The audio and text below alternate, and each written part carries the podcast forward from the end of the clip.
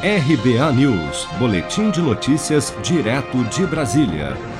O presidente Jair Bolsonaro defendeu durante conversa com apoiadores na manhã desta segunda-feira que a Petrobras tenha maior transparência e previsibilidade quanto aos reajustes de combustíveis. Acompanhe. Você vê que como é que se comporta a imprensa no Brasil, né? Falando interferência minha. Baixou o preço do combustível? Foi anunciado 15% no diesel, 10% na gasolina. Ao baixou o percentual, não está valendo o mesmo percentual? Como é que houve interferência? O que eu quero da Petrobras exijo é transparência e previsibilidade, nada mais além disso. E outra coisa, dia 20 de março encerra o prazo aí da, da vigência do atual presidente. É direito meu reconduzi-lo ou não. Ele não será reconduzido. Qual o problema? É sinal que alguns do mercado financeiro estão muito felizes com a política que só tem um viés na Petrobras. Atender os interesses próprios de alguns grupos no Brasil, nada mais além disso. Agora, a Petrobras, no estado de calamidade, de acordo com o artigo 65 da Lei de Responsabilidade Fiscal, tem que olhar para outros objetivos também. Só isso mais nada. Bolsonaro disse que não entende o aumento de 15% anunciado pela companhia no preço do diesel na semana passada. O petróleo é nosso ou é de um pequeno grupo no Brasil? Ninguém vai interferir na política de preço da Petrobras.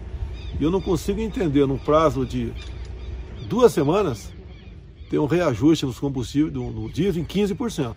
Não foi essa avaliação do dólar fora, do dólar aqui dentro, nem no preço do barril lá fora. Então tem coisa aí que tem que ser explicada. Eu, eu não peço, não, eu exijo transparência de quem é subordinado meu. A Petrobras não é diferente disso aí. Respeito à empresa, aos né, seus funcionários, aos servidores, mas queremos saber de números concretos do que acontece lá.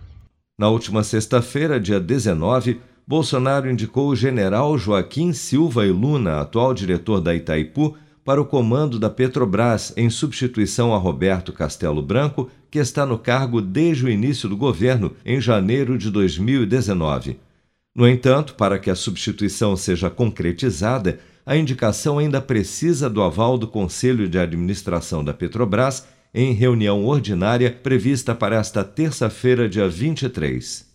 Seja para conquistar sonhos ou estar seguro em caso de imprevistos, conte com a poupança do Sicredi. A gente trabalha para cuidar de você, da sua família e proteger as suas conquistas. Se puder, comece a poupar hoje mesmo. Procure a agência Sicredi mais próxima e abra sua poupança. Sicredi, gente que coopera cresce. Com produção de Bárbara Couto, de Brasília, Flávio Carpes.